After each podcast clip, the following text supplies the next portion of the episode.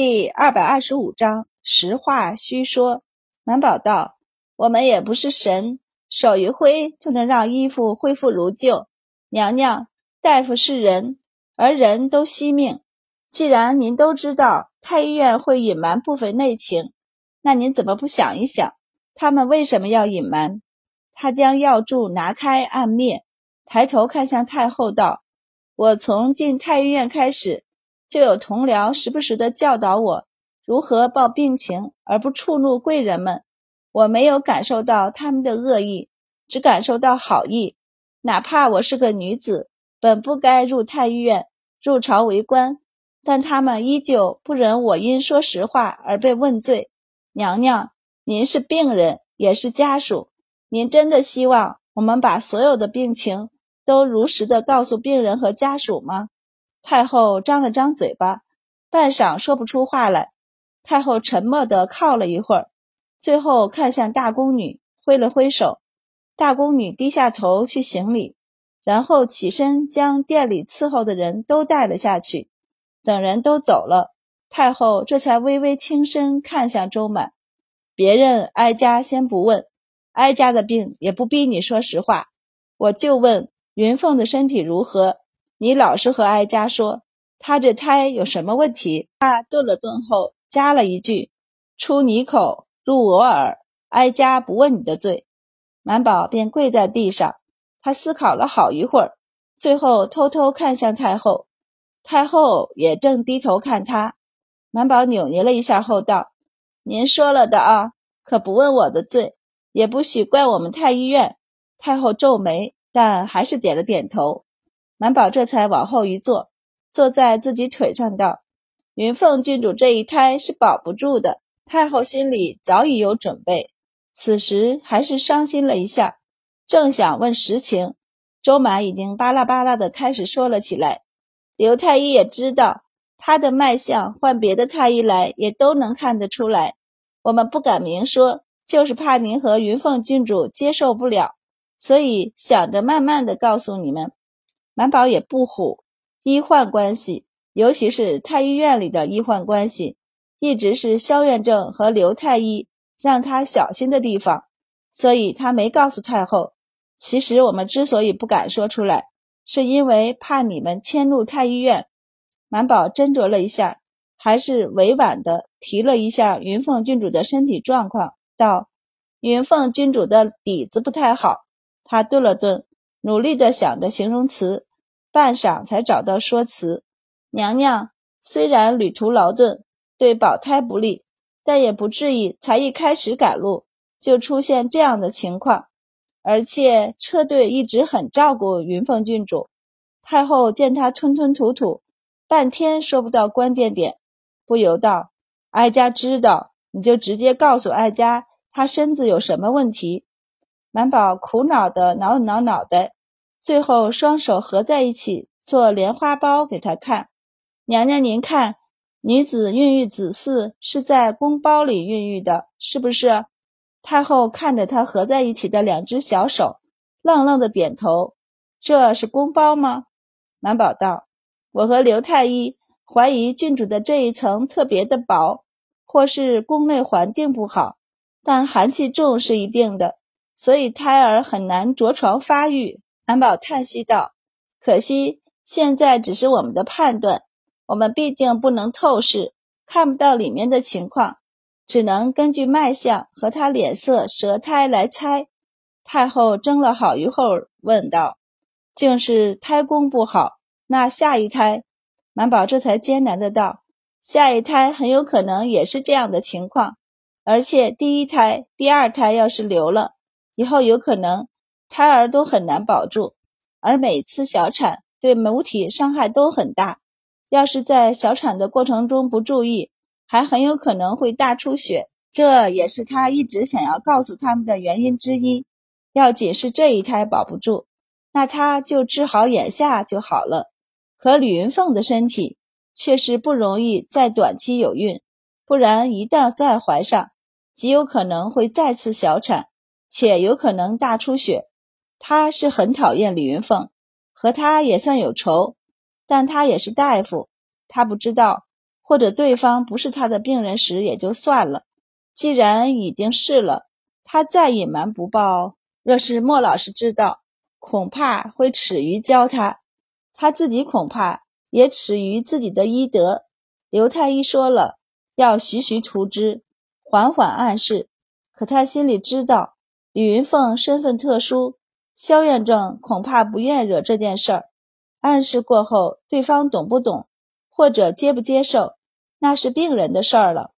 但满宝总觉得心中有些不安，他道：“娘娘，大出血会死人的。”太后一下靠在身后的银枕上，半晌才回过神来看向周满：“你为什么告诉哀家这些，让他大出血？你也算报仇了吧？”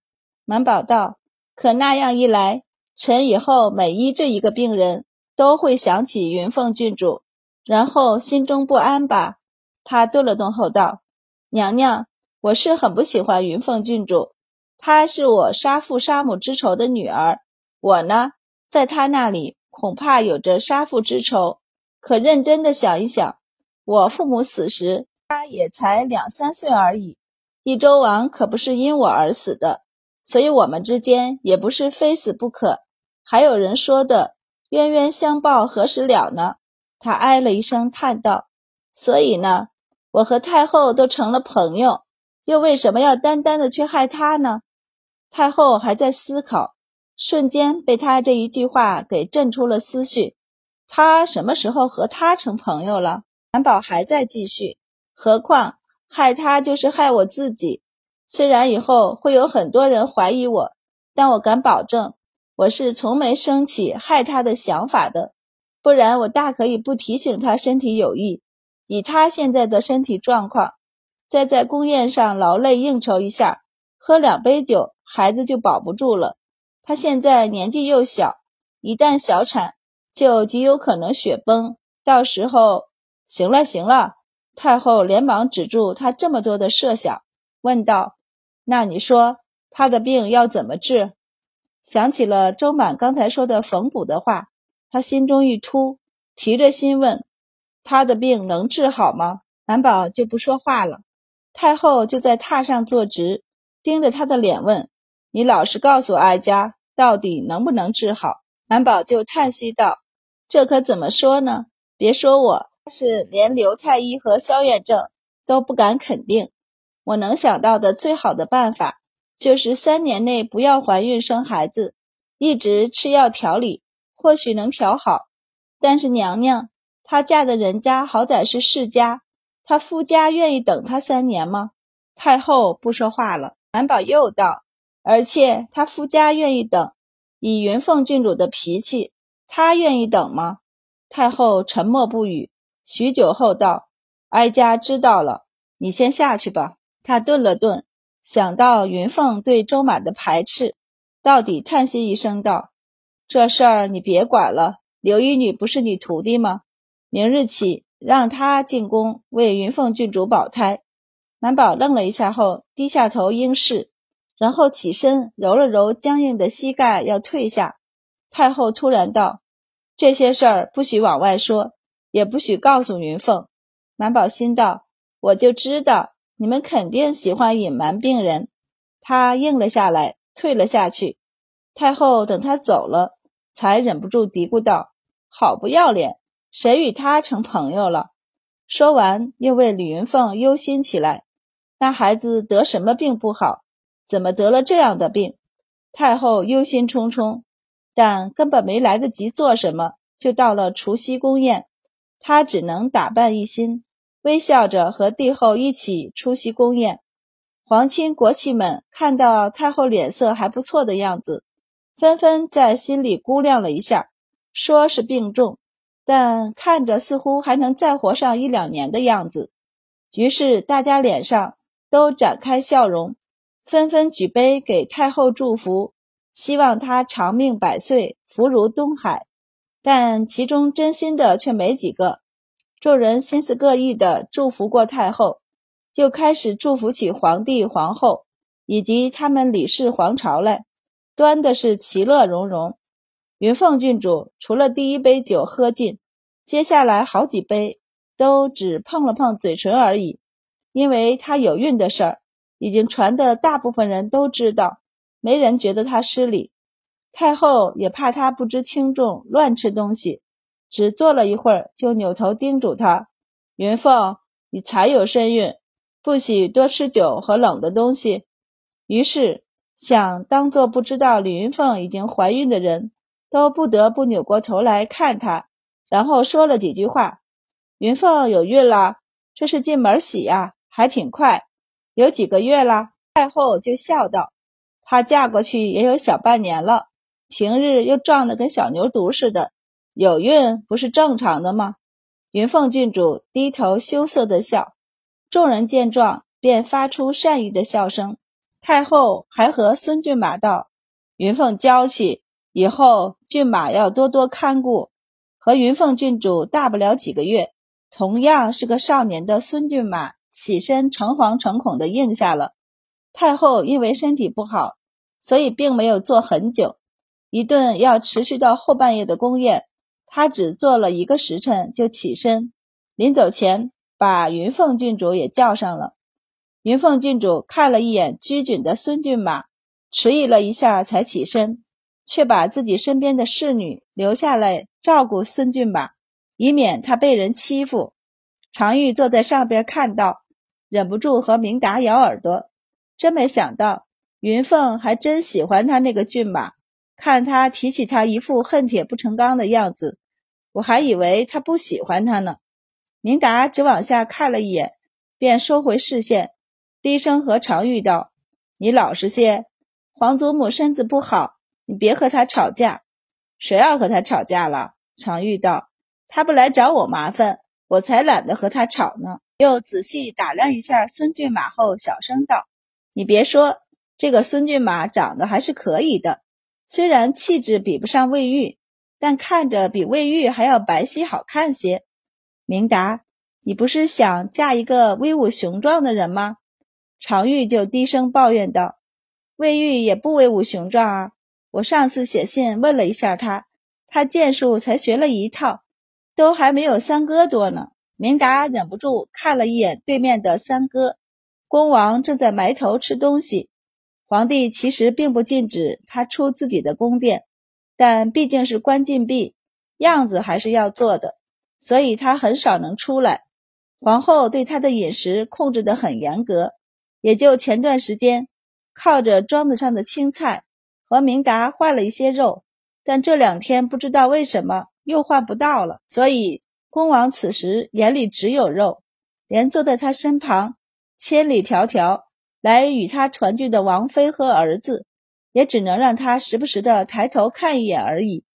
皇帝这么多兄弟儿子们久别重逢，加上太子今年生了皇孙，他高兴不已。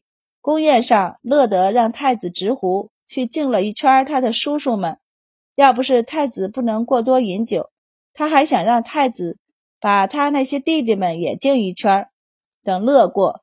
皇帝想起他最疼爱的儿子来，正想提一提他，把他已经崩坏的名声往上提一提，一转头就看到恭王正双手捧着一大块肉在啃，他瞬间心疼了。看着消瘦了不少的儿子，皇帝看了眼自己面前的肉糜，直接指了一盘羊肉，让谷中给他送去，还低声道：“让他慢点吃，正过年呢。”明儿正让人给他送肉去。坐在旁边的皇后听到，忍不住瞥了他一眼，压低声音道：“你别胡闹，老三减了半年才减下来，这会儿都还胖着呢。”皇帝却不认同：“这怎么还胖了？这明明是雄壮，我看现在就很好。男儿不吃肉，哪来的力气？”皇后无言了好一会儿，差点当着众人面拧他。坐在下手的太子。只当听不见父母俩人的争执，只是拿起了一块肉，狠狠地啃了一口。可惜皇帝最后的肉还是没送成，因为还没等到守夜过去呢，恭王就捂着肚子难受的倒下了。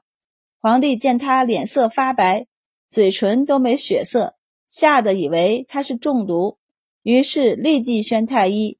一听说可能是中毒，正在太医院里围着火炉吃肉干、蒸肉、肉丸子、蒸面等各种好吃的刘太医和满宝，立即提着药箱就往正殿赶。刘太医吓得不轻，一边健步如飞的和满宝道：“真要是中毒，一会儿你少说话，只管救人，不要管其他。”满宝连忙应下，俩人赶到正殿，腹痛不止的恭王已经被抬到了内殿，正抱着肚子在榻上打滚呢。